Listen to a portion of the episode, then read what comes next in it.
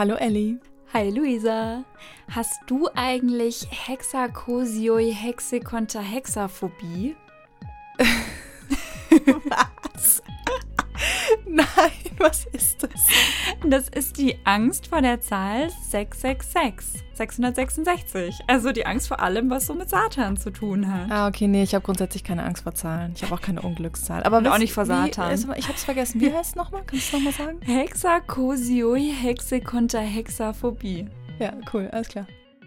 Unser Thema heute: Hex, Hex, Bling, Bling. Herzlich willkommen zu X und Y, dem Podcast über Medien und Feminismus mit mir, Ellie, und meiner Kollegin Luisa. Hallo, wir sitzen hier gerade zum ersten Mal in diesem Jahr zusammen in einem Raum. Ich ja, sehe es dich. wurde Zeit. Komm fast rüber zu dir. Wir können uns Oh. anfassen.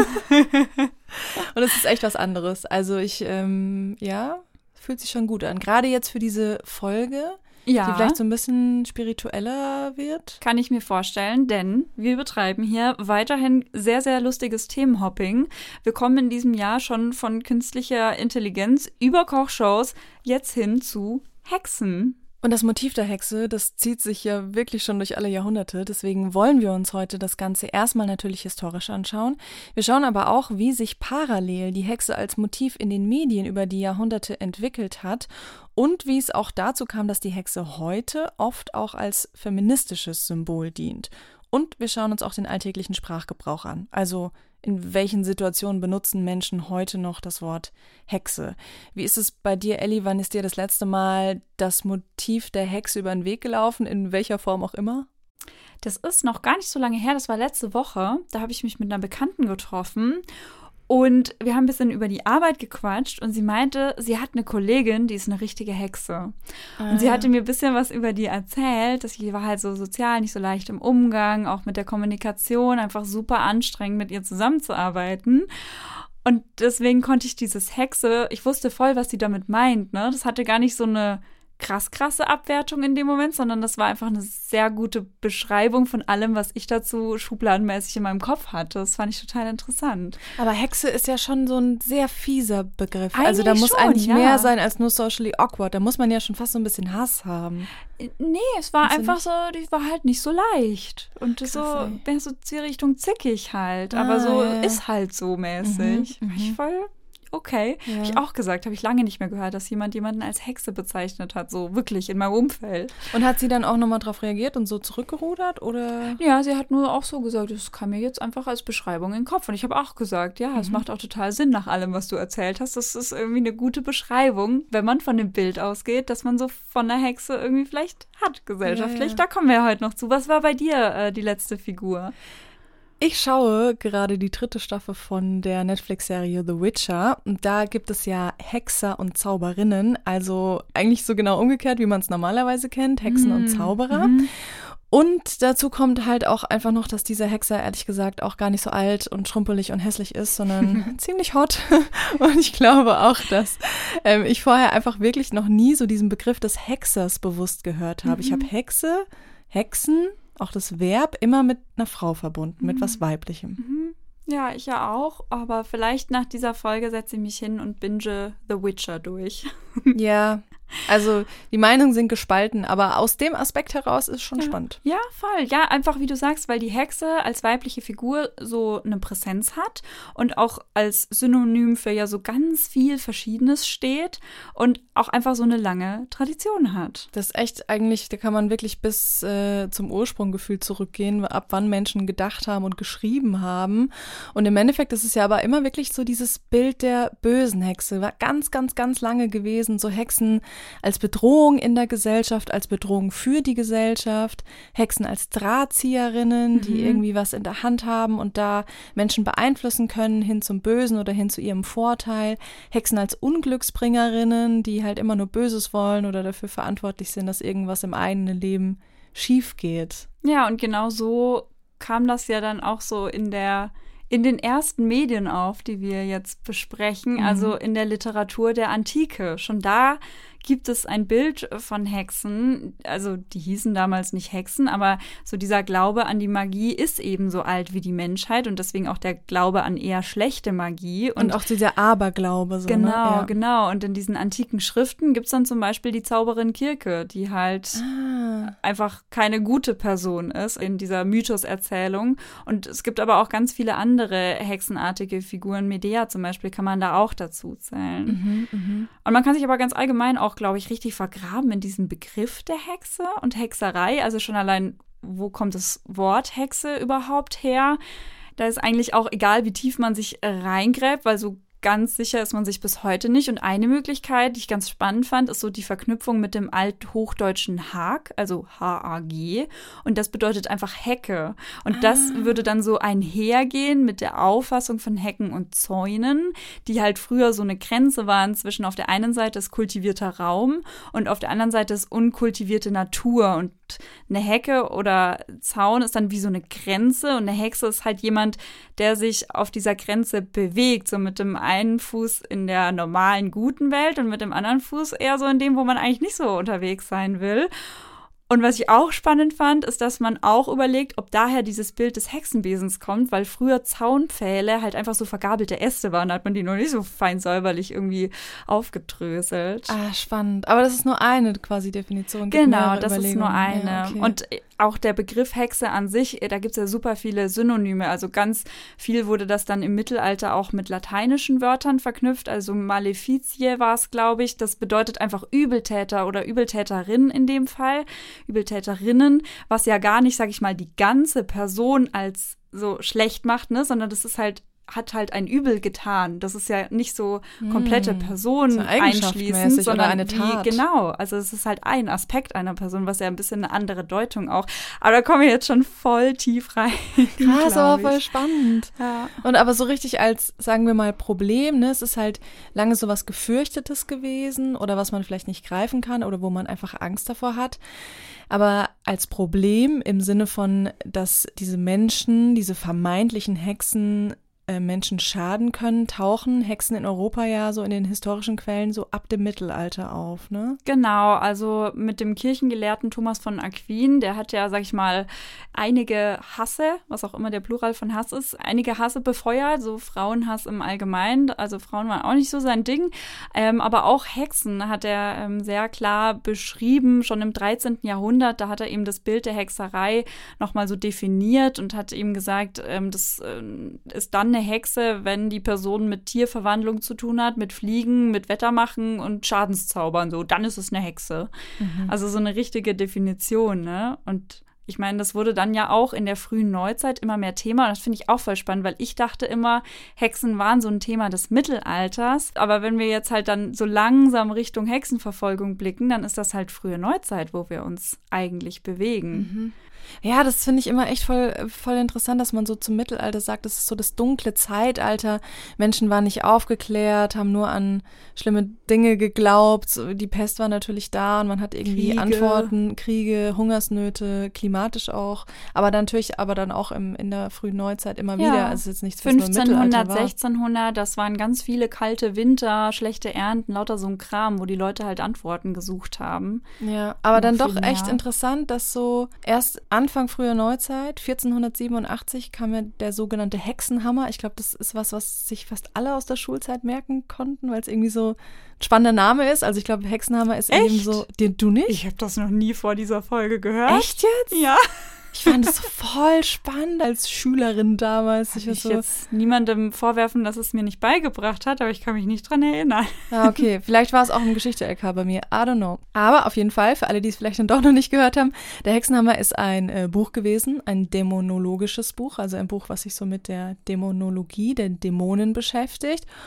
Und mit dem Werk wurde dann quasi auch die Hexenverfolgung legitimiert gab auch so Anleitungen für Hexenprozesse in dem Buch und auch ja Anleitungen zu Foltermethoden war auf jeden Fall ein wichtiger Bestandteil, dass die Hexenverfolgung ja so systematisch funktioniert hat damals. Und wir haben zu der Zeit aber dann auch schon den Buchdruck als neue revolutionäre Erfindung. Ein Verbreitungstool. Ja, ja, eben. krasses Medium eigentlich, echt, ja. Ja. Und dadurch konnte das natürlich auch extrem vervielfältigt werden. Nicht nur das, sondern allgemein Schriften zu diesem Thema.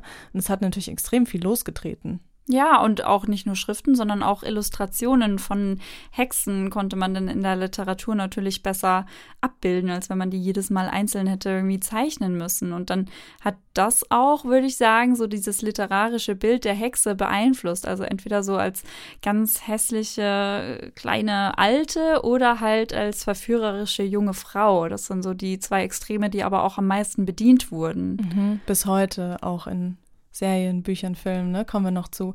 Aber was ich tatsächlich auch in der Recherche schon spannend fand, dass das jetzt nicht so war, dass alle Leute sich sofort da so draufgestürzt haben und gesagt haben, so, ja, gute Idee, lass es mal machen, das löst unsere Probleme, sondern dass es schon auch Kritik daran gab, auch von Seiten der Kirche, was ich auch interessant finde. Also das ist nichts gewesen, was irgendwie so in der kompletten Gesellschaft so sofort Zustimmung gefunden hat. Ja, voll. Ich stelle es mir auch verunsichernd vor, wenn, wenn Ja. so ein Glaube irgendwie mehr Einzug hält und du denkst dir so, ja, okay, jetzt habt ihr da irgendwie meine Schwester auf dem Kieker, aber ich glaube eigentlich nicht, dass die was Böses gemacht hat. So, weißt du, man kennt dann ja auch die Leute. Finde ich auch interessant. Und zur Kirche, ich meine, es geht ja auch komplett entgegen den Kern des christlichen Glaubens sozusagen. Also, weißt du, da gibt's halt nur Gott und Jesus und ein paar Heilige, aber Satan hat da ja eigentlich, der ist ja eigentlich auf so eine Art besiegt worden durch Jesus und dadurch, dass er sich hat kreuzigen lassen, laut dem Glauben sozusagen. Und dann ist das ja so aus kirchlicher Sicht war das erstmal halt auch irgendwie kein Ding, aber sie sind dann trotzdem halt irgendwann auf den rollenden Zug aufgesprungen. Ja, ich finde dann auch ganz spannend, ähm, der Deutschlandfunk hat da die Historikerin Claudia Opitz-Bellakal interviewt und sie hat die Hexenverfolgung, die dann nämlich im Zuge so dieses verbreiteten Glaubens mehr aufgetreten ist, als groß angelegtes Mobbing beschrieben. Da dachte ich mir auch so, das krass. ist irgendwie voll die Krasser Begriff. spannende Beschreibung für einfach so tausend Tote.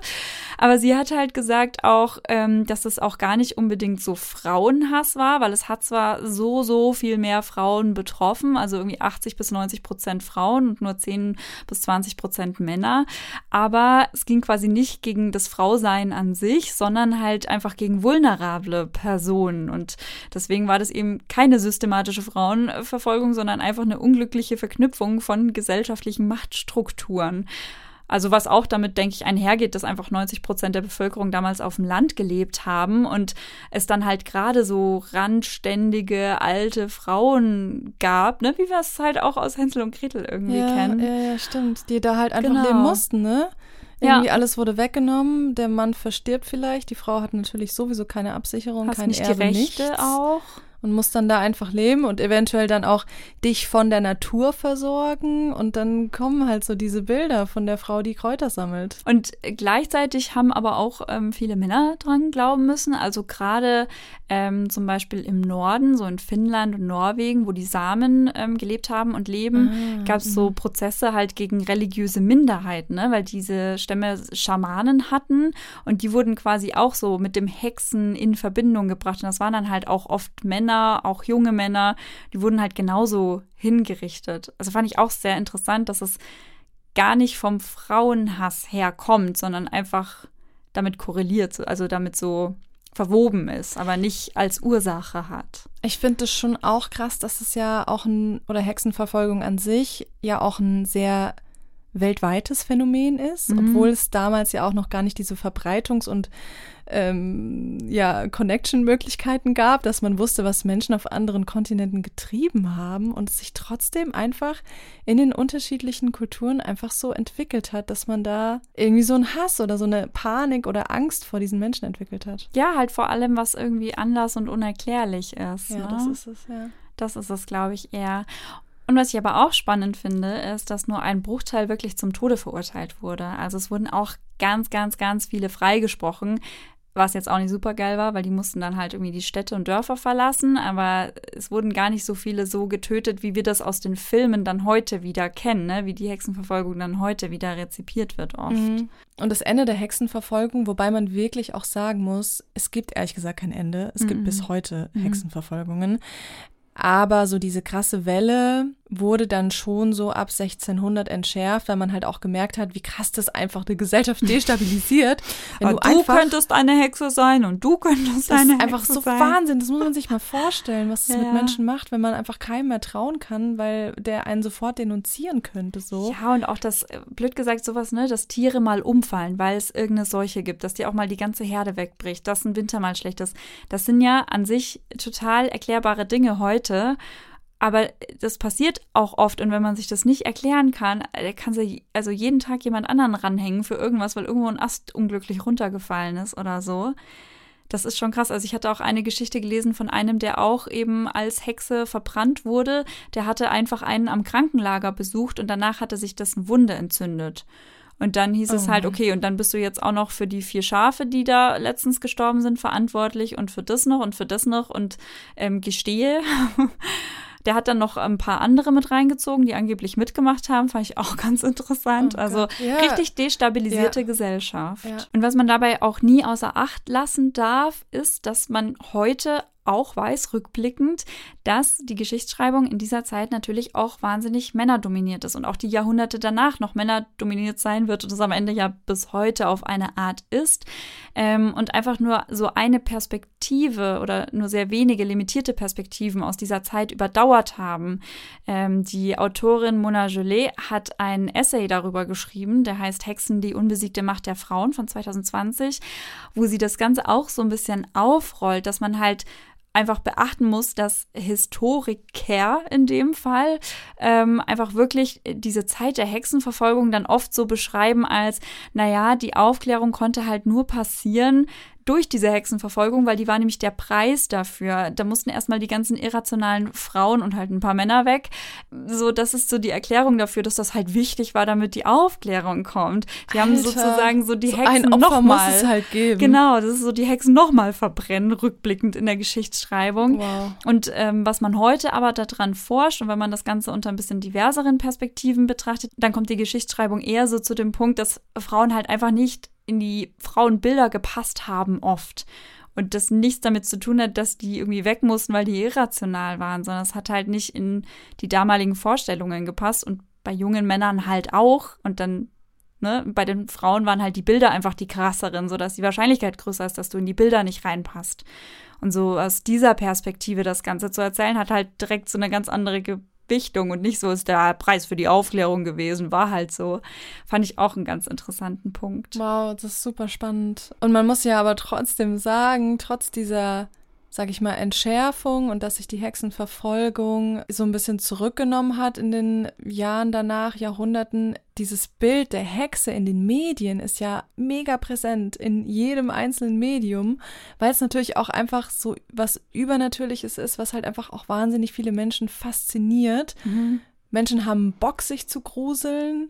Menschen haben aber auch irgendwie Bock da so diese, diese Wesen zu verstehen. Und das ist schon echt spannend, wie, wie man das auch so in, in der Literatur so nachverfolgen kann. Das fängt irgendwie an, bestes Beispiel bei Shakespeare. 1608, das heißt, es ist eigentlich genau noch die Zeit der Hexenverfolgung gerade so gewesen oder er hat es so miterlebt und es gibt ja auch Macbeth, wo es halt eben diese drei Hexen gibt, die ähm, jetzt auch nicht unbedingt sehr, sehr nett dargestellt werden, sondern extrem manipulativ mhm. und auch gruselig. Und das macht ja aber auch Sinn, wir hatten das schon so oft, inwieweit halt Gesellschaft und auch einfach Phasen die Medien ja mit beeinflussen und umgekehrt. Und deswegen verändert sich das Bild natürlich schon über die Epochen hinweg. Und ich finde dann eigentlich so eine richtig spannende Zeit, auch wenn die literarischen Hexen so romantisiert werden. Ja. Also zum Beispiel bei Goethes Faust sind das so die Hexen auf dem Blocksberg und es ist auch so ein richtig anzügliches Gespräch und so sehr in die erotische Richtung auch und so eine romantische Richtung. Und E.T.A. Hoffmann ist auch so ein Klassiker für eben diese Zeit, der halt auch dieses Motiv der Hexe in dieses romantische Wünsche, übersetzt. Mhm. Und dann kann man so ein bisschen, wir spulen mal ein bisschen vor und das geht dann aber bis hin zu irgendwie ähm, Romanen ähm, wie Die Hexen von Eastwick von John Updike von 1987, wo aber ja auch immer wieder aufgezählt wird, so als ein wichtiges Werk so aus der Literatur, wenn es um Hexen geht. Das ist auch ein Film, der ähm, ziemlich berühmt ist. Cher hat da mitgespielt, Jack Nicholson, wo, wo es irgendwie so um so drei Frauen in der Kleinstadt geht, die alle drei geschieden sind und dann plötzlich merken, so sie haben zusammen irgendwelche Hexen Hexenkräfte. Also es hat sich eigentlich die ganze Zeit durchgezogen, dass sich immer wieder mit diesen Hexen beschäftigt wird und doch durchaus auch stereotypisch. Also ja, auch wenn sie romantisiert wurden oder mhm. vererotisiert wurden, wie auch immer, ist es ja dann einfach nur dieses Bild der verführerischen Frau. Das ist ja auch kein neues Rollenbild so. Also sie sind schon trotzdem sehr limitiert, wie man Hexen sieht. Voll, voll. Dadurch sind wahrscheinlich auch dann diese abertausenden Kreuzungen aus Love Story und Hexenverfolgung entstanden in der Romanwelt, ja, die es ja, ja auch gibt. Also wo natürlich versucht wird, historisch so ein bisschen am Ball zu bleiben, aber gleichzeitig halt irgend so eine Love Story im Vordergrund steht. Ich dachte mir auch, das muss man erstmal schaffen.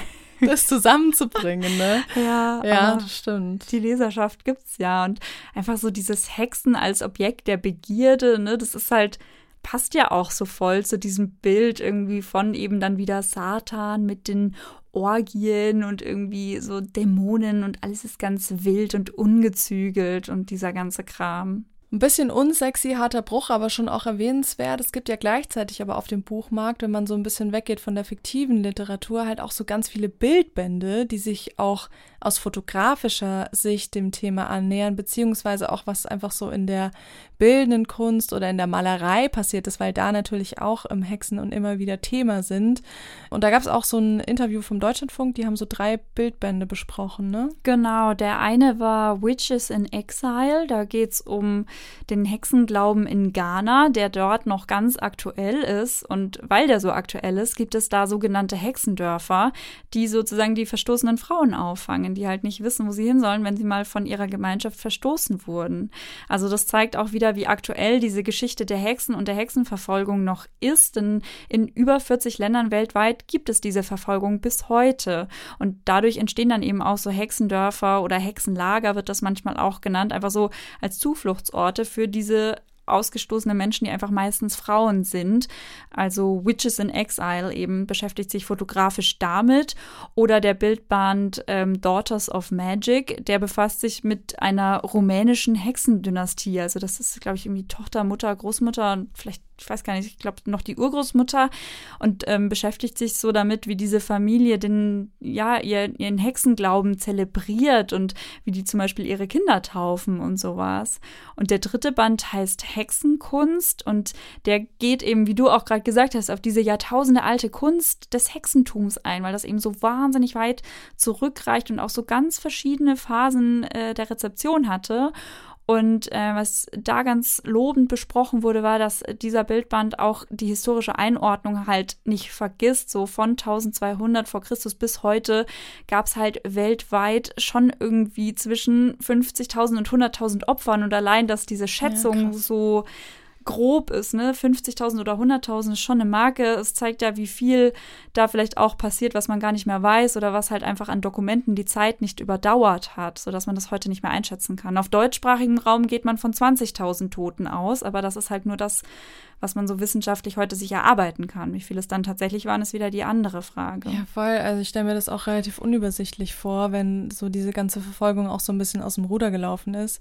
Also wer dokumentiert das denn dann auch so korrekt? Also das sind Zahlen, aber wer weiß, wie es halt wirklich Voll. Und dann eben auch wahr. wieder Stellung der Frau. Dann ist die halt gerade nicht so wichtig in der Gesellschaft, ist gleichzeitig aber die, die unter der Verfolgung leidet. Aber es ist halt vielleicht nicht so wichtig, da jetzt die ganzen Gerichtsprozesse festzuhalten von äh, der Magda, die irgendwo ein Schwein vermeintlich äh, verhext hat oder so. Also. Ja das ist ja auch wieder diese Perspektivengeschichte. Ja, das stimmt.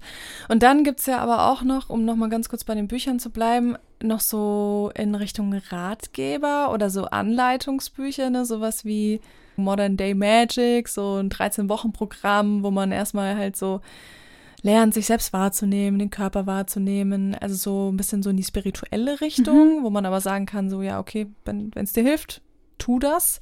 Oder halt eben so Bücher irgendwie The Mystical Year, zwölf magische Monate voller Mythen und Bräuche. Oft geht es dann auch noch gleich in Kombination mit dem Mond, wo man dann noch überlegen muss, mhm. so, wann schneidet man sich die Haare, wann erntet man und so weiter und so fort. Da gibt's ja wahnsinnig viele Ratgeber. Und wo auch einfach so dieses Brauchtum so eine große Rolle spielt. Und gleichzeitig finde ich in solchen Büchern dann immer ganz cool, dass da gefühlt sich sehr ausgesucht wird, was denn jetzt wichtig ist an dem Brauchtum. Also da wird es nicht als so was krass Statisches begriffen, sondern halt so mehr, was thematisch gerade passt. Irgendwie das finde ich eine ganz coole Herangehensweise, weil sonst ist Brauchtum halt oft so, das haben wir schon immer so gemacht und dann ist das einfach mal, bricht das auch ein bisschen viele Themen auf, glaube ich. Ja, ja, das stimmt, das stimmt. Und jetzt mal ganz abgesehen von diesem ganzen Erwachsenenzeug, Erwachsenenliteratur, darf man natürlich überhaupt nicht unterschätzen, wie sehr auch Kinder- und Jugendliteratur, gerade jetzt sagen wir mal so in der neueren Zeit,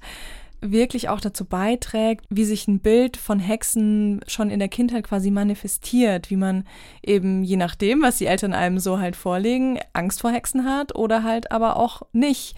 Und da kam, da haben wir ja auch schon drüber geredet, ne, in unserer Märchenfolge. Oder in unserer Disney-Folge. Oder in unserer Disney-Folge, genau. Da ist es schon oft so, dass früher halt in, auch in den Kindergeschichten Hexen eher durchgehend als was Böses angesehen wurden.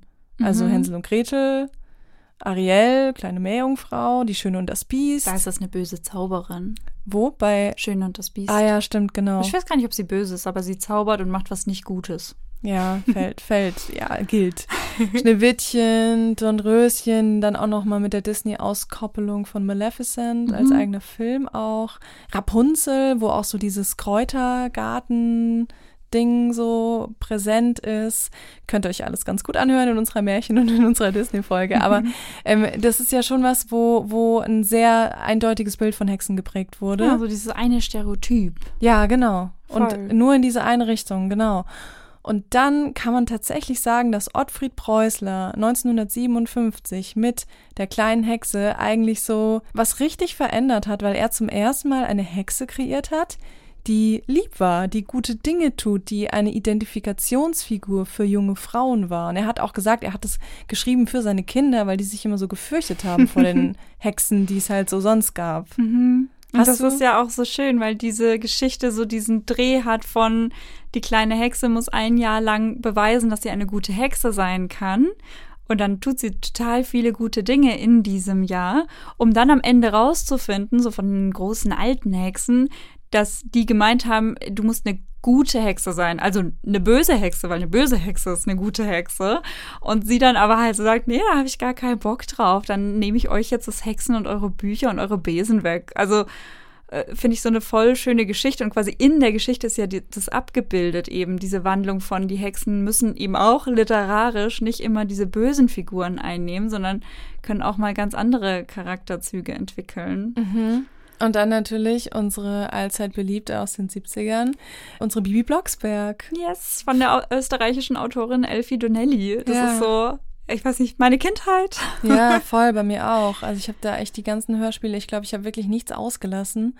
Und es Ein ist auch, Universum einfach. Ja, manchmal vergesse ich auch, dass Benjamin Blümchen ja im gleichen Ort wohnt wie Bibi Blocksberg, was Es auch gibt ja nochmal... ein paar Mal so Cross-Promo-Folgen, Ja, ja, wie man stimmt. das heute nennen würde. Aber kann man halt wirklich auch mit Cross-Promo nennen, weil ich Ja. finde, Bibi Blocksberg ist echt so ein Universum, auch was jetzt auch Kapitalismus angeht, im Sinne von, was es da für Merch gibt und Mhm. was da einfach draus gemacht wurde, so. Es gibt sogar auf Spotify so Bibi Blocksberg Sounds zum Einschlafen. So, keine Ahnung, so. Nur Sounds. Ja, so Gar keine nicht Ahnung, Geschichten. Und so Zeug so. Und dann hast du Bibi und Tina und da, davon gibt's voll viel. Davon gibt's echte Kinofilme von Bibi Ja. Blocksberg ja auch damals. Also es ist ja so riesig geworden. Voll. Aber ich finde es in dem Fall wirklich okay, weil es ist wirklich eine starke Identifikationsfigur für junge Frauen. Auch Ja. ihre Mutter, Barbara. abgesehen von den, von, von den Männlichkeiten, die da auch abgehandelt Ja. werden mit so einem ähm, super eingeschüchterten Vater, der das einfach in Aggression umwandelt. Voll. Aber auch Carla Kolumna in der Geschichte ist ja auch Ah, ähm, so ja. die selbstständige Journalistin. Aber halt alleinstehend, gell? Ja, das Kannst nur selbstständig sein, wenn du alleinstehend Geht bist. nicht, ja. Aber es ist äh, tatsächlich so, ähm, abgesehen jetzt mal von, von dem ganzen Hexenthema, schon, was mich sehr ja, beeinflusst hat. Mhm. Kann ich auch sagen, ja. Oh, und ich hatte auch ein Computerspiel, was ich ganz viel gespielt habe. Das hieß Hexentanz und Vierlefanz. Von Tivola oder so. Und da hatte, da war man auch in so einem Hexendorf und musste halt so verschiedene Hexensachen machen und den Hexen Sachen zurückgeben und die Katze suchen und den Raben suchen. Aber die waren Klar, alle nett. Katze, Rabe, classy. Ja, es war super stereotypisch erstmal und so. Und die sahen auch so richtig aus, wie man sich so Hexen vorstellt. Mhm. Aber es waren alles so nette Frauen. Alle Ah, alt, spannend. aber, ne? Ja, klar, Ja, alt. ja. Das passt auch zu äh, Hexe Schrumpeldei. Das Bitte ist so. Hexe Schrumpeldei, da gibt's auch so mehrere Folgen von. Die erlebt immer irgendwas mit ihrer Tochter, der Hexe Schrumpelmai. das habe ich als Kind auf Kassette gehört. Oh mein Gott, das habe ich noch nie gehört. Einfach, die hat dann auch so einen Papageien, Herr Stumpfenstiel. Also weißt du, ich glaube, da wird schon auch viel so einerseits bestätigt, weil es ist eine alte Frau, aber sie hat halt einen Papagei mit einem witzigen Namen, der nicht Apraxas heißt. Wird auch viel aufgebrochen. Also ich muss das, glaube ich, heute noch mal hören. Das hört man dann doch anders ein paar Jahre später. Mhm. Ja, ich habe jetzt auch noch mal ein paar Bibi Blocksberg Folgen gehört. Ähm, ich war voll drin. Ich war so, ah krass. Super spannend. Ähm, ja, und dann kann man natürlich auch mal so über den Teich gucken und ähm, in den US-amerikanischen Raum, wenn man da so in die Serienwelt einsteigt, so in den 70ern verliebt in eine Hexe oder bezaubernde Genie. Das hat deine Mutter geschaut, ne? Ich wollte gerade sagen, du musst gar nicht über den Teich gucken, sondern es lief auch bei uns im Fernsehen anscheinend. Also ich kenne das zumindest, dass meine Mama das mal erzählt hat. Und das sind aber auch, also ich habe es nur so mal kurz überflogen, aber halt so richtig stereotype Frauenrollen auch, die halt alles für den Mann tun, der halt zufällig nicht ähm, magisch irgendwie ist, aber trotzdem irgendwie der ist, um den sich alles drehen muss und der zum Glück Verständnis dafür hat, dass ähm, die Frau halt ein bisschen anders ist. Ja. Also, ne, die haben eigentlich so voll die Macht und könnten alles machen und dann dreht sich halt einfach um den Mann. Das ist halt so spannend, ne? sobald Hexen in den Alltag geholt werden und nicht mal als Genau. irgendwie was Seltsames betrachtet werden, sondern wirklich einfach dann als Teil der Gesellschaft sind, dann sind sie zwar nicht mehr weird, aber sie sind halt wieder einfach so ganz klassisch gefangen, obwohl sie eigentlich zaubern könnten, sich alles quasi ermöglichen könnten. So richtig an die Zeit angepasst. Ja, ja, auch Sabrina lief so ab 1996. Hast du das geguckt? Sabrina total verhext. Kannte ich, kannte ich immer, war mir immer ein Begriff, aber außer dass das irgendwie so ein blondes Mädel ist, also ich habe da mal Zeichentrickserie, gab es da glaube ich auch mal Gab's drüber. auch, gibt's viel, ja, ja. Genau. Oder auch Charmed, das geht ja so mehr in die Fantasy-Richtung, war mir auch immer ein Begriff oder habe ich mal irgendwie durchgezappt, aber außer dass die halt auch irgendwie schön aussahen, ähm, könnte ich das jetzt auch nicht weiter einordnen. Ja, das habe ich immer mit meinen Au-pair-Mädchen geschaut. Da war ich dann halt irgendwie so 13, 14 und die waren halt aber dann schon so 18, 19, 20. Und ähm, das ist natürlich, also woran ich mich auch erinnern kann, weil du gerade schön auch gesagt hast, da spielt schon auch so ein bisschen so der Erotikfaktor wieder eine Rolle im Sinne von Hexen und ähm, ja, genau, wie die halt da auch angezogen waren und so teilweise. was einen dann ja auch wieder prägt. Ja, ja, ja, ja, total. Aber was mich viel mehr geprägt hat, ist das riesengroße Harry Potter-Universum. Na. Da kam 1997 das erste Buch raus und in Deutschland dann 2001 und das ist ja auch so, gerade in den ersten Büchern spielt das halt so krass mit guten und bösen Hexen und Zauberern. Also das wird dann eher so in den späteren Büchern mal so ein bisschen mehr so grau denken und es gibt auch Menschen, die mal hier, mal da und so. Also gerade in den ersten Büchern war das so richtig, entweder man ist gut oder man ist böse und das eben auf diese Hexen- und Zaubererwelt und Hermine ist halt auch so eine richtig krasse Identifikationsfigur Voll. gewesen für mich einfach. Die war halt schlau und trotzdem auch irgendwie witzig und cool und hat den Jungs auch mal gesagt, Alter, habt ihr noch alle Latten? Und ich fand die einfach mega nice. Auch in dieser vermeintlich zickigen Phase, die ihr da angeschrieben wurde. Also ich fand die irgendwie immer cool, weil ich mich immer mit der connecten konnte. Auch noch nachdem du die Filmfigur vor Augen hattest? Ja, Okay. ja, aber es ist halt auch Emma Watson, ne? Ist schon ja, auch, es ist halt auch ja, schon gut als Ja. Identifikation. schon damals. Coole Person, so, ach, allem, was man aus der Ferne mitbekommt. Ja, ja, ja, ja, voll. Voll. Bei mir war es dann, also klar, ich habe natürlich Harry Potter geschaut, aber ich bin ja nicht so die Leserin, eher so die Gucker und Hörerin. Und für mich war auch so Musicals, ähm, wo, wo so dieses Hexenmotiv immer mal wieder vorkommt, Mhm. ganz groß, natürlich bei Wicked. Auch ein Musical aus ähm, Ende der 90er Jahre, wo man auch dieses gute und böse Hexe hat. Das ist ja eine Geschichte, die kommt aus dem Universum vom Zauberer von Oz. Und es gibt eben diese böse Hexe Elphaba, die ist grün, socially weird, äh, ist aus einer ähm, aus einem Seitensprung heraus entstanden. Classy. Also, ja, so die Menschen können nie cool werden richtig, und die Hexen schon gar keine nicht. Keine Chance. und dann äh, trifft sich halt eben auf die gute Hexe. Ähm, die ist schön, die ist blond und wunderhübsch und der Liebling von allen, die Glinda, mm. Glinda. Ähm, und Sorry, Insider. Alle, die das Musical gehört haben, wissen, äh, was damit gemeint ist. Nee, auf jeden Fall auch da, ähm, aber das weiß man ja auch, Musicals sind schon auch immer relativ stereotypisch angelegt, mhm. heute immer noch. Und da ist es aber halt eben auch noch spannend, weil es dann doch ein anderes Ende nimmt und die Figuren viel, viel schichtiger sind, als man eigentlich denkt. Spoiler. Nein, nur Teaser. Das muss ich mir da mal Glinda anschauen. Glinda. Okay. Sorry, okay. Und damit sind wir irgendwie jetzt auch schon im Heute quasi angekommen. Ich finde das voll krass, weil es ist so viel über die Zeit passiert und man denkt sich so, das Motiv der Hexe könnte irgendwie auch mal so auserzählt sein, theoretisch, weil einfach schon so viel passiert ist. Aber viele Filme und Serien bis heute beschäftigen sich damit. Also das kommt in Dark Shadows vor, was du ja geguckt hast. Ja, genau. Ist ein Film von Tim Burton, spielt auch Johnny Depp mit und es ist halt so dieses auch klassische Bild. Ich glaube, das hatten wir jetzt auch noch gar nicht so oft genannt. So, da ist eine junge Frau und die verliebt sich in den Mann und sagt ihm, sag mir doch, dass du mich so sehr liebst. Und er sagt so, naja, geht so, eher so ein bisschen Spaß gehabt. Und sie wird übelst wütend und dann kommt eben raus, dass sie aber eine Hexe ist und dann seine neue Freundin halt quasi, ja, verhext, dass sie ähm, in Trance einfach eine Klippe runterstürzt. Er aus lauter Liebestrauer stürzt ihr hinterher und sie verwandelt ihn aber in einen Vampir, damit er für ewig leiden muss. Oh. So dieses Motiv der rachsüchtigen Frau, mhm. die dann auch noch zaubern kann und sich dann so recht mhm. und aber erstmal verkleidet daherkommt ja. als die Unschuld vom Lande sozusagen. Ja, ja, genau. Mhm. Dann Hexen, Hexen, hast du den gesehen mit nee. Anne Hathaway? Oder mhm. gibt's aber noch einen alten Film? Finde ich richtig gruselig. Da ist wieder so ein bisschen so dieses hässliche, dieser hässliche Aspekt, weil die haben so riesen Münder. Das ist so das, Monster. wo die Hexen wie so Clowns-Gesichter aussehen, ne? Wie ja. diese Spooky Clowns. Ja, ja, genau. Oh, gruselig. Da auch so eher so wieder so dieses äh, Intrigante und, und Böse und auch wirklich Gruselige. Mhm. Und dann hat man aber ja noch diese Figur so dieser mächtigen Hexen, sowas wie die weiße Hexe aus Narnia. Die ist unantastbar. Ja, ja, genau. Ja, ja, voll, genau. Die ist so, da kommt man gar nicht ran. Voll. Oder Lamia aus der Sternwanderer die oh, ja auch als schön. so eine sehr schöne Frau dargestellt wird und man dann erst checkt, warum sie überhaupt noch so schön sein kann. Also mhm. oder in Beautiful Creatures fällt mir da noch ein, so Hexe auf der Suche nach sich selbst auch, wo man dann so Angst ah, ja. haben muss, dass die während der Geschichte alle mit in den Abgrund reißt oder so, weil sie sich noch nicht zwischen Gut und Böse entschieden hat und eins von beiden muss es aber sein. Mhm. Das ist auch so ein mm, wiederkehrendes ja, Motiv. Ja, das stimmt. Und deswegen fand ich auch The Witcher so spannend. Wie gesagt, ich habe die Games dazu nicht gespielt, aber so alles, was ich jetzt aus der Serie herausgenommen habe, ist schon interessant, dass da halt hauptsächlich Männer als Hexer bezeichnet werden und Frauen die Magierinnen sind. Und die Hexer, die sind eher dazu da, Monster zu töten, sind eher so der Brau, Einzelgänger, werden so von der Gesellschaft gemieden.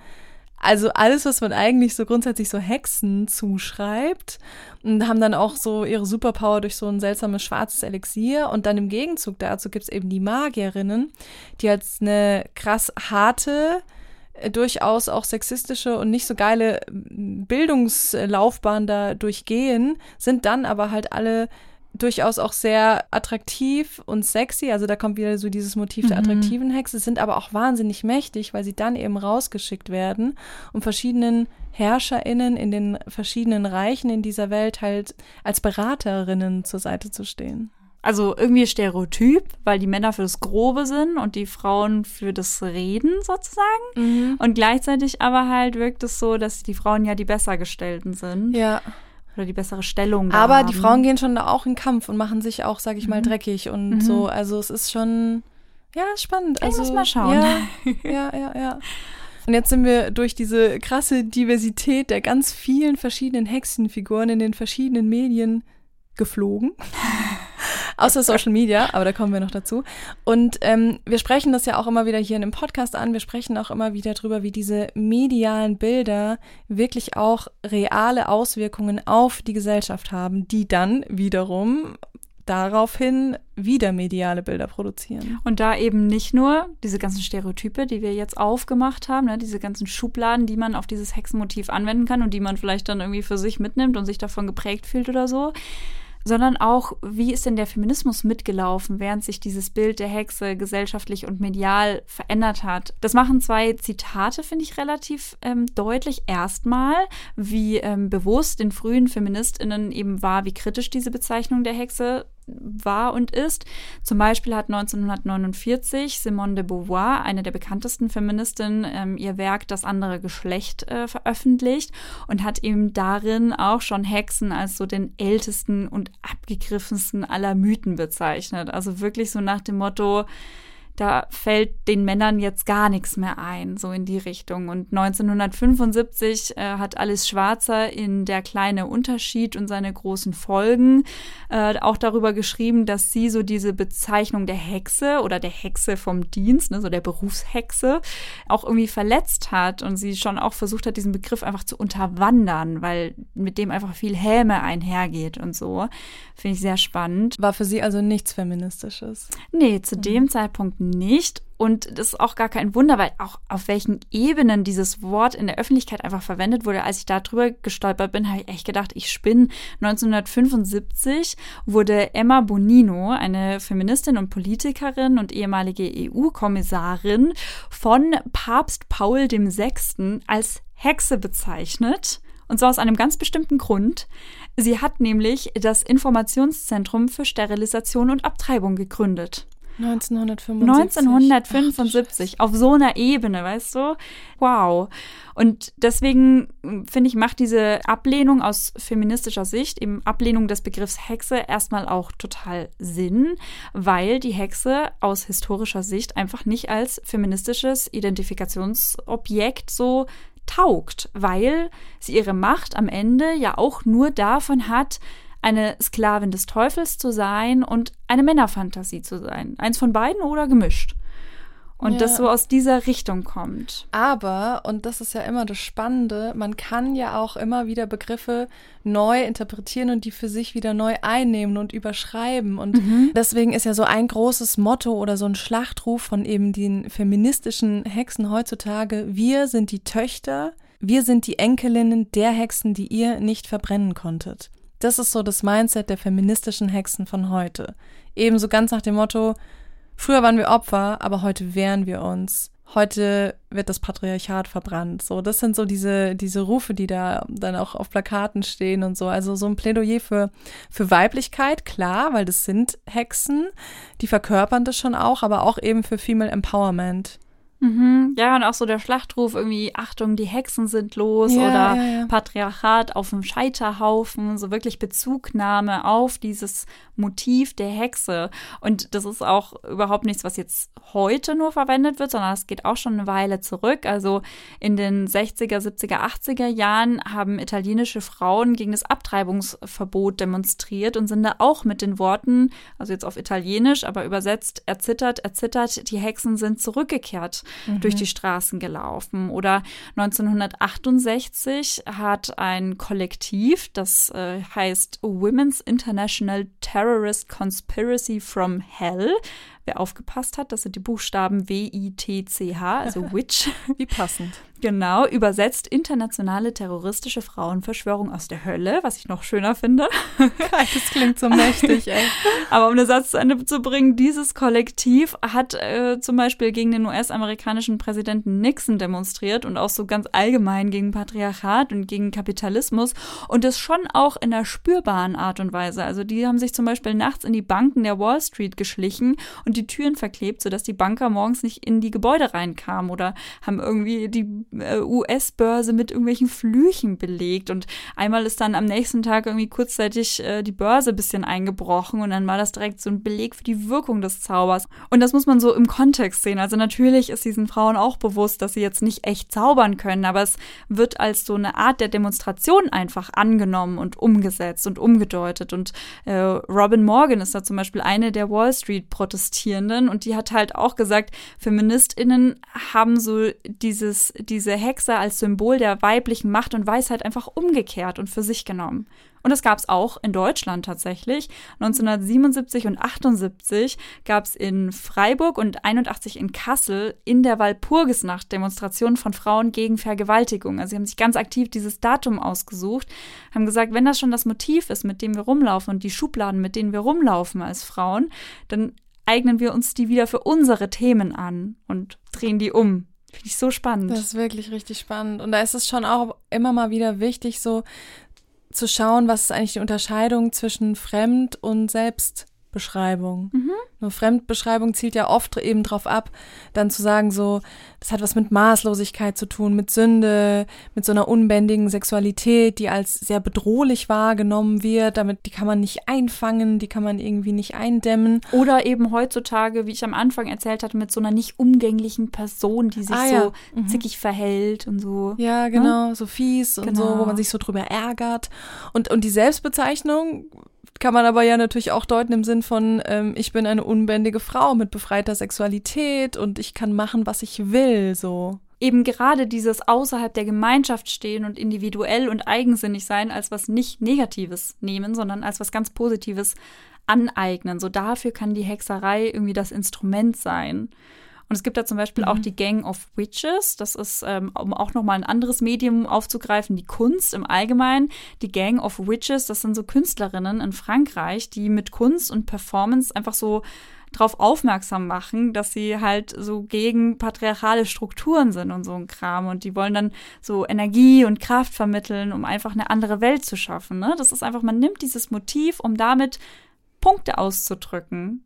Das ist so was ganz Künstlerisches. Mhm, ja, total. Und das ist ja eine sehr aktive Umdeutung. Ne? Man hat sich das so an ähm, sich gerissen und das auch bewusst so gemacht. Gleichzeitig darf man ja aber nicht vergessen, dass es noch genug Frauen gibt, die sich heutzutage auch noch als Hexen bezeichnen, die an gewisse Hexenkulte und so glauben oder da in gewissen Gruppen drinstecken, die sehr stark an diesen alten, vielleicht auch ursprünglichen Bildern von Naturzugehörigkeit, von Esoterik, von Zeichenlesen, Kräutertränke machen und so ja da so wirklich auch dranhängen.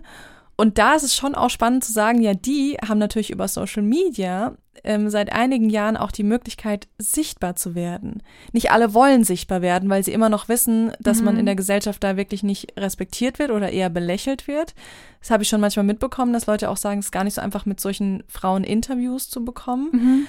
Aber wenn man natürlich Lust hat, damit an die Öffentlichkeit zu gehen, dann ist Social Media dafür natürlich ein perfektes Ventil und das zeigen auch einige Hashtags. Ja, auch so die Bandbreite, die sich dann zum Beispiel unter so Hashtag Witches of Instagram versammelt. Ja, also es gibt unzählige Hashtags, aber unter den Hashtags auch nochmal einfach so eine Diversität von eben esoterisch bis politisch. Und ähm, ich hatte gesehen in einem Arte-Beitrag über Hexen und Feminismus ähm, von der Sendung Flickflack, da hatten die 2019 im Beitrag erzählt, dass der Hashtag Witches of Instagram, also Hexen von Instagram, 3,1 Millionen Aufrufe hat. Und ich habe mir dann gedacht, okay, 2019 ist schon was her. Wie viel hat er denn heute? Fast vier Jahre später. Und es waren einfach 9,6 Millionen. Also es zeigt Alter, auch diese Aktivität ja. dieser Szene. Ja. Und es ist ja jetzt nur ein Hashtag, der halt einfach um sechs Millionen Beiträge quasi gewachsen ist. Voll, und es ist jetzt auch nur Instagram. Da fehlt ja noch quasi so ein bisschen ein Teil von der Gen Z vor allem, die halt auch viel mehr auf TikTok noch unterwegs sind. Und da gibt es ja auch eben so Witch Talk als Hashtag. Mhm. Da geht's aber schon, also so, was ich immer so wieder sehe, mehr auch so sehr intensiv auch um so Tipps geben. Also wie bekomme ich einen Schutzzauber für meine Wohnung? Wie kann ich alte böse Gedanken loslassen? Bis hin zu, wenn stürmt, dann fang dieses Wasser auf, weil Stormwater hat eine ganz besondere Kraft und ist ja egal, wenn man dran glaubt und es einem irgendwie hilft, das ist okay oft ist es dann auch noch so verbunden mit so ähm, Geschichten von Mond und Sternzeichen und wenn dann der Mond im Widder steht, dann solltest du das und das tun. Alles gar kein Problem. Problematisch wird's halt dann, wenn das irgendwie ausgeschlachtet wird im Sinne von, dass man da irgendwie Tarotkarten lesen anbietet für super viel Geld oder irgendwelche esoterischen Coachings oder irgendeinen Liebeszauber verspricht und da halt echt so eine richtig fragile Person vor sich sitzen hat, die dadurch halt voll zerstört werden kann, emotional, psychisch so. Also es ist wegen richtig krasse schon ambivalent. Breite. Gerade Ja. wenn es dann so Richtung Verschwörungserzählungen oder sowas geht. Ähm, aber da Ja, muss man auch. einfach wirklich Mhm. jeden Kanal betrachten. Also es gibt da ganz verschiedene Strömungen auf jeden Fall. Ja, deutlich einfacher ist es dann im alltäglichen Sprachgebrauch. Da ist Hexe nicht so ein diverses Wort eigentlich. Nee, hatten wir schon, ne? So ist einfach so eine überhaupt nicht umgängliche Person, kann auch mal fies sein, zickig und im Zweifel dann halt auch wirklich so in die Richtung irgendwie eine freie, auch vielleicht ihre Sexualität lebende Person oder eine, die auch einfach den Mund aufmacht. So solche ganzen Aspekte können damit reinspielen. Alles eben negativ konnotiert. Ja, auch oft tatsächlich so im Sinne von Kontext mit Müttern, Schwiegermüttern, Tanten, Mhm. was ja dann oft auch, es sind oft eher ältere Frauen. Also Ja. es ist auch schon heute schon immer noch so, dass eher ältere Frauen als Hexen bezeichnet werden. Soll ich einen Witz erzählen? Vielleicht. Vielleicht kennst du den. Ähm, sagt ein Kind ähm, zum Vater, Papa, was ist eigentlich aus der bösen Hexe geworden? Und dann sagt der Vater, ah, weißt du doch, die hat geheiratet und dann deine Mutter auf die Welt gebracht. Ist okay, wenn ich nicht lach. Ich glaube, es gibt so ein Riesenuniversum an so Gott, das richtig so stereotypen, schrecklich. sexistischen Hexenwitzen. Gerade so mit diesen, mit so Besen und so. Es ist ganz, es ist ganz, Ganz ganz, schwierig, schrecklich. ja. Also auch in, in der Witzekultur. Ja. Sehr präsent. Und weil wir gerade auch bei älteren Frauen sind, Mhm. äh, Madonna hat da mal bei den Billboard Awards so eine richtig legendäre Rede gehalten darüber, was es überhaupt bedeutet, eine Frau in der Musikbranche zu sein, weil sie, glaube ich, irgendwie den Preis bekommen hat für die Frau des Jahres oder die Musikerin des Jahres, Künstlerin des Jahres, sowas in die Richtung und deswegen über, über dieses Frausein in der Branche auch reden sollte. Und dann hat sie halt nur gesagt, äh, to age is a sin, I was called a whore and a witch. Ja, Also wow. zu altern ist eine Sünde und ich wurde Hure und Hexe genannt.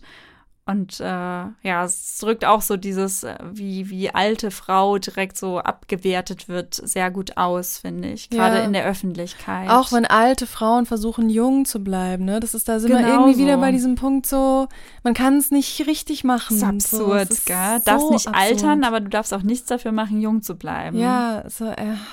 Und was mir auch echt irgendwie sehr präsent im Gedächtnis ist, diese Fotos, nachdem Margaret Thatcher gestorben ist, die ehemalige Premierministerin von, von Großbritannien. Wann war das? 2013? 2013, Mhm. genau, so vor zehn Jahren, wo dann wirklich auch so Plakate waren oder haben Leute vor ihrem Haus demonstriert. Also schon, kann man halten von ihr, was man will, aber es war schon echt so krass, dass da stand halt sowas drauf wie The Witch is Dead. Mhm. Abgeleitet von dem Kinderlied aus der Zauberer von Oz, Ding Dong, The Witch is Dead. Ah. Und dieses Lied ist dann danach auch in die Charts gekommen. Ach krass. Ja, es ist wirklich total absurd. Heftig. Ja. Da, ja, was das so für einen öffentlichen Raum immer noch bekommt, so eine Beschimpfung einfach. Auch als Hillary Clinton ja für die Präsidentschaft in den USA kandidiert hat und dann ähm, diese, es gab ja diese TV-Duelle mit Trump.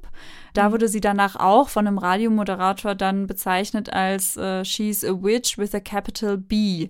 Also sie ist eine Hexe, aber mit einem großgeschriebenen B, also Bitch statt Witch, eine Hexenbitch sozusagen, alles zusammengefasst. Und man sich auch fragt, ey, also wie tief irgendwie muss man fallen, um sowas öffentlich einfach, also geheim ist genauso schlimm, aber einfach, dass es überhaupt nicht schlimm ist, sowas Öffentliches zu sagen. Misogynie ich its schon. best. Genau, ja, genau. Ja. Ist auch tatsächlich was, was sehr gerne in der rechten Szene Anklang findet. Und ich habe noch ein Beispiel, da bin ich auch so ein bisschen Rabbit Hole-mäßig reingefallen, aber es hat mich echt schockiert. Und zwar war das ein Titelbild, also das Cover vom Kompakt-Magazin. Ähm, zur Einordnung, das ist eine, eine rechtspopulistische, extremistische Monatszeitschrift. Und im März 2020 war es tatsächlich auch so, dass der Leiter des Bundesamts für Verfassungsschutz, Thomas Haldenwang war das, das Magazin bezeichnet hat als etwas, das sich revisionistischer, verschwörungstheoretischer und fremdenfeindlicher Motive bediene und daher kompakt auch als sogenannter Verdachtsfall danach eingestuft wurde. Also es ist, diese Zeitschrift ist schon auf dem Schirm vom Verfassungsschutz. Kann einen eigentlich nur schockieren. Ja, ja. Und in dieser einen Ausgabe vom März 2023 ähm, mit dem Titel Die Kriegshexen, bis alles in Scherben fällt. Ist ein Cover zu sehen mit Annalena Baerbock vorne in der Mitte von den Grünen ähm, und dann rechts von rechts hinter ihr äh, Marie-Agnes Strack-Zimmermann von der FDP und links von ihr Ursula von der Leyen von der CDU, aber ja gerade auch Präsidentin der Europäischen Kommission. Und die alle drei sind halt mit sehr ungünstigen Bildern ähm, bebildert. Also alle mhm. verziehen so ein bisschen das Gesicht. Mhm. Ursula von der Leyen schmunzelt so ein bisschen verschwörerisch. Ich kann mir die Szene richtig vorstellen, so die Atmosphäre von dem ja, Bild. Ja, und genau so dieses, die, diese, diese Köpfe auch so rausgestochen, wie man das halt immer so auf Covern kennt. Und dann haben die alle so Camouflage, Bundeswehruniformen an. Weiß nicht, ob das äh, Photoshop ist oder ob das halt dann eben aus dem mhm. Moment heraus mal genommen wurde. Bilddatenbanken sind ja endlos und über ihnen fliegen so Kampfjets. Mhm. Es ist ein richtig gruseliges Bild und da steht einfach ganz fett die Kriegshexen. Und dann auch noch in der Unterschrift, ich zitiere nur ganz nur den ersten Satz oder zwei Sätze. Jetzt mischen drei Kriegsweiber den Rest deutscher Männlichkeit auf. Flinten Uschi hat Zuwachs bekommen. Ihr stehen Annalena und Stackzi, ich glaube, sie wollten Strackzi schreiben, weil das oft das Kürzel ist von Strack Zimmermann, in nichts mehr nach die drei Frauen wollen Krieg. Ist das nicht krass? Ja, also dieses Kriegsweiber, Kriegshexen, das, also das, das so vom Wording her, also überrascht mich überhaupt nicht und gleichzeitig, so wie vorhin halt, dass sowas einfach öffentlich immer noch Raum findet und angenommen wird, zeigt halt einfach auch, wo diese Schubladen und diese Motive im Zweifel auch hinführen können, sowas in denen auch drinne steckt. Und Voll. Also einfach schon, dass man dann, also es ist ja so absurd, irgendwie so drei Frauen hinzustellen, die dann irgendwie allein verantwortlich wären für, wie Deutschland sich in Kriegen verhält. Die haben noch nicht so. den Krieg angefangen. Der wurde von einem Mann in Russland angefangen. Schon allein das alles so zu verdrehen. Ja, das passt ja nicht zur Erzählung. Es ist ja, Hallo. war, aber das ist genauso, es ist so abgefahren, wie einfach alles so gedreht wird mhm. und das so gerne auch einfach benutzt wird, um gegen Frauen einfach wahnsinnig sexistisch, mhm. kriminell verletzend vorzugehen. Zu ja, zu hetzen. Hetze, am Hetze. Ende. Ja. ja, voll. Gibt auch noch ein Video, es ist noch schlimmer, wo Marie-Agnes Strack-Zimmermann, ich weiß nicht, ob sich jemand erinnert, aber die hatte dieses Jahr als Karnevalskostüm, ich glaube in Aachen war das, da war sie Vampir. Da gab es auch so eine Rede, wo sie mal wieder auf den Putz gehauen hat, man kennt sie ja auch, mhm. die hat mhm. schon so eine gewisse Spreche. Und ähm, da, da gibt's dann quasi so eine, so eine kleine Videosendung von Kompakt, wo man so das Bild von ihr sieht, auch wieder mit so einem verzerrten Gesicht und im Hintergrund so ein zerstörtes Gebäude, vielleicht aus der Ukraine.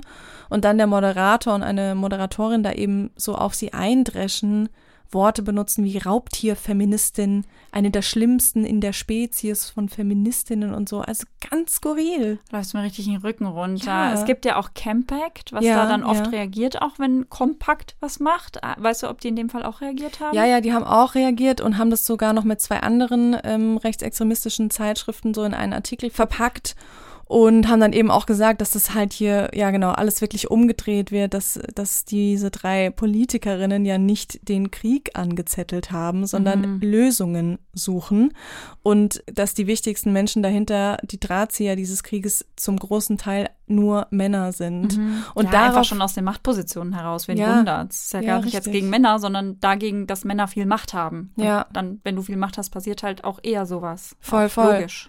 Und dann hat aber wieder äh, kompakt drauf reagiert.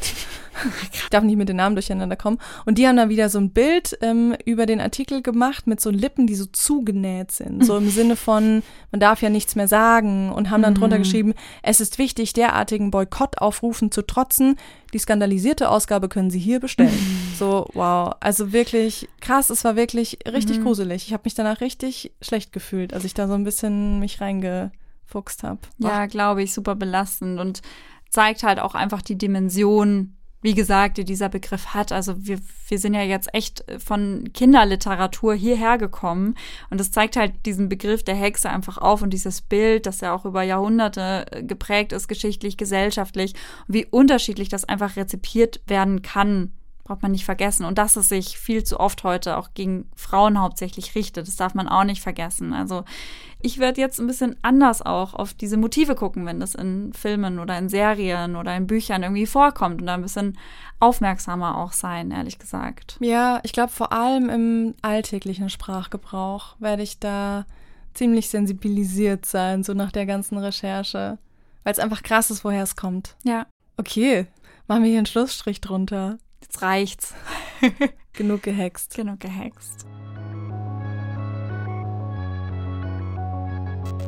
Und dann kommen wir zu unserem Off-Topic dieses Monats. Und das ist eher ein bisschen was Persönlicheres und trotzdem ein wichtiges Thema. Ist ein Thema, was uns auch beide persönlich oder privat beschäftigt. Und zwar habe ich eine Freundin, die ich schon sehr, sehr lange kenne, also schon wirklich von Kindheitstagen an oder seit wir halt geboren wurden, gleiches Dorf und so.